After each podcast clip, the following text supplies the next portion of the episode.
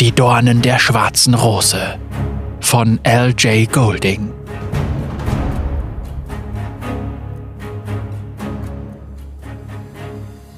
Ich verstehe das nicht, murmelt General Grant und versucht nervös das Licht seiner Lampe zu löschen. Hier ist nichts. Das ist eine Sackgasse. Er steht auf der Schwelle, umrahmt von den dunklen Steinen, die sich gegen die schwärzere Dunkelheit dahinter abzeichnen. Er sieht weder den offenen Durchgang vor ihm, noch die eckige Ochnun-Inschrift entlang des Steinbogens. Die Knochensplitter, die auf den Steinplatten unter seinen Stiefeln verstreut liegen, bemerkt er ebenso wenig. Ich lächle und spiele meine Rolle.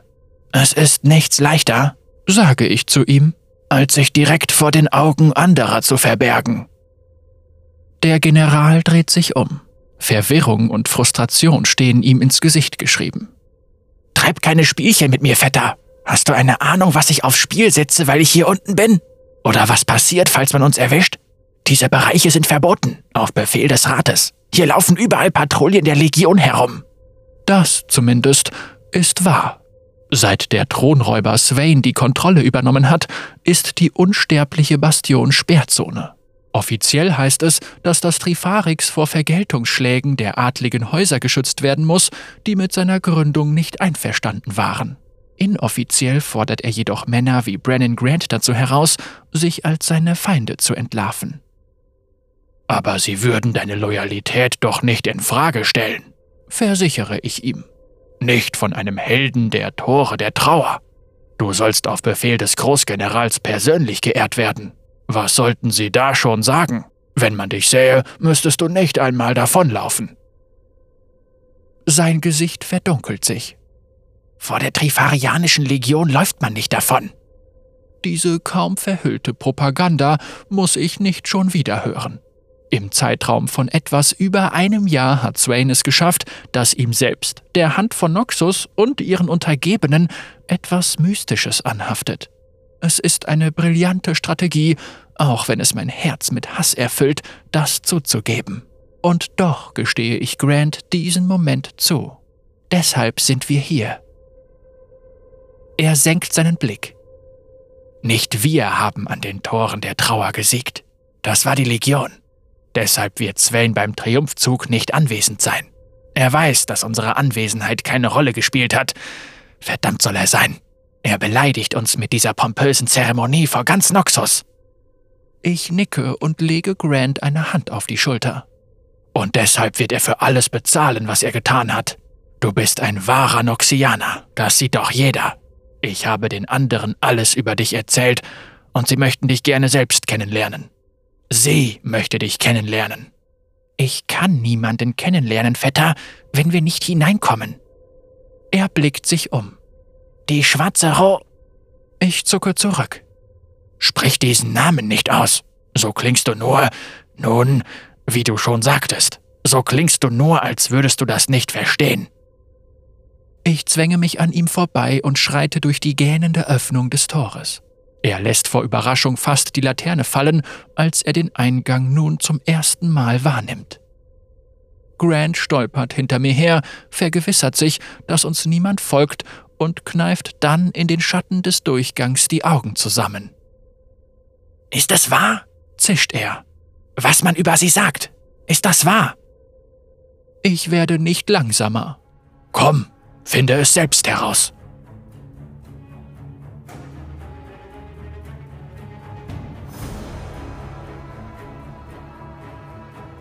Die unsterbliche Bastion ist nicht das Monument, für das es die meisten Noxianer halten. Sie ist auch nicht nur eine bloße Festung, wie die alten Stämme sie gekannt haben. Der Stein um uns herum vibriert fast vor Energie, auch wenn Grant davon so gut wie nichts mitbekommt. Ich habe das im Laufe der Jahrhunderte schon unzählige Male beobachtet. Er weiß, dass etwas nicht stimmt, doch spürt nur ein lethargisches Ziehen an seinen Gliedern und ein flüsterndes Jucken in seinem Hinterkopf. Die wenigsten Sterblichen halten lange durch, wenn sie so nahe an der Quelle sind. Man muss ihm jedoch lassen, dass er immer noch geistesgegenwärtig nach seinem Dolch greift, als eine verhüllte Gestalt aus der Düsternis tritt. Ich gehe an uns beiden vorbei, die mir entgegenkommen. Ich sehe müde aus. Spielt keine Rolle. Das Ganze wird schon bald ein Ende haben. Grant wirft mir misstrauische Blicke zu, bis ich wieder verschwunden bin und trottet dann an die Seite der Person, die er für seinen Vetter hält. Hadrian, wer sind diese Leute? bohrt Grant nach, als mehr anonyme Gestalten kommen und gehen. Ich erkenne keinen von ihnen wieder. Sind das die Verbündeten unter den anderen Häusern, von denen du gesprochen hast? Ich seufze. Es ist enttäuschend, dass die hellsten militärischen Köpfe oft nicht sehen können, was sich direkt unter ihrer Nase abspielt. Sie stehen unserer Familie wegen der Notlage wohlwollend gegenüber, antworte ich und halte meine Stimme frei von Verachtung. Wir, alle von uns, sind dem Niedergang des Thronräubers und der Wiederherstellung der Thronfolge verpflichtet. Es ist besser, dass du ihre Namen und ihre Gesichter nicht kennst. Er prustet verächtlich. Ha, aber wie sollen wir zusammenarbeiten, wenn wir... Die Worte bleiben ihm im Halse stecken, als wir um die letzte Ecke biegen. Wir stehen am Rande des großen Seelenbrunnens, der tief in das felsige Herz von Noxus hinabreicht, viel tiefer, als es die physikalischen Dimensionen der Bastion erlauben sollten.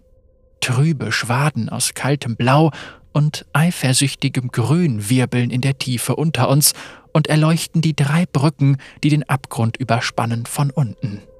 Dort, zwischen ihnen, festgehalten vor all dem Wahnsinn, befindet sich eine fürchterliche, wuchtige Gestalt, die jeder Noxianer nur allzu gut kennt.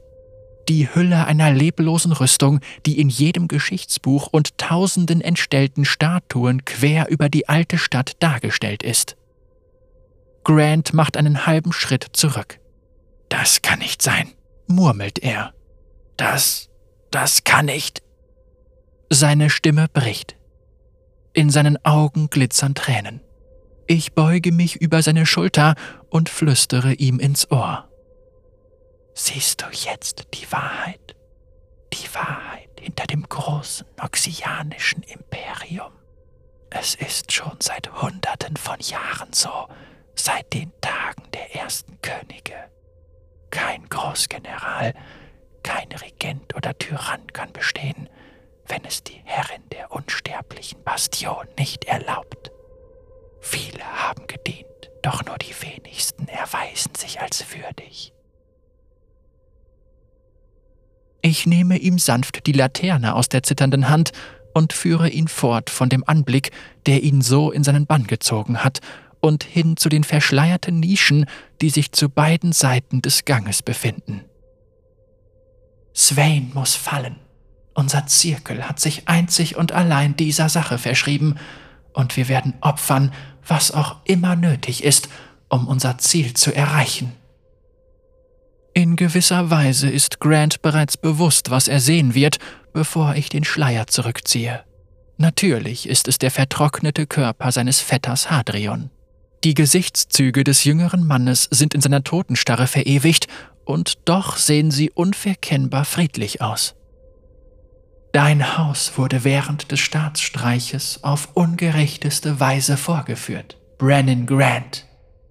Deinem Vater und seinen Brüdern wurden alle Besitztümer genommen, und das schlicht und ergreifend nur, weil sie Borum Darkwill bis zum Ende die Treue hielten.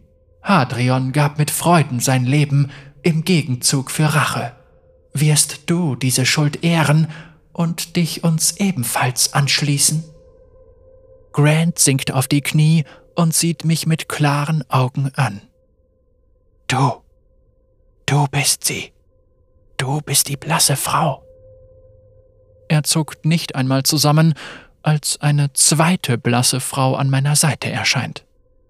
Wir sprechen mit derselben Stimme. Ich bin überall. Ich bin alle. Du weißt nur, was du wissen musst und siehst, was ich möchte, dass du siehst. Jericho Swain ist nicht der Einzige, der seinen eigenen Ruf ins Legendäre übersteigern kann. Eine dritte blasse Frau tritt hinter Grant hervor und dann eine vierte. Und doch beugt er den Kopf vor mir, zweifelsohne davon überzeugt, dass er endlich begriffen hat. Wir müssen nicht auf die leere Nische neben seinem Vetter deuten.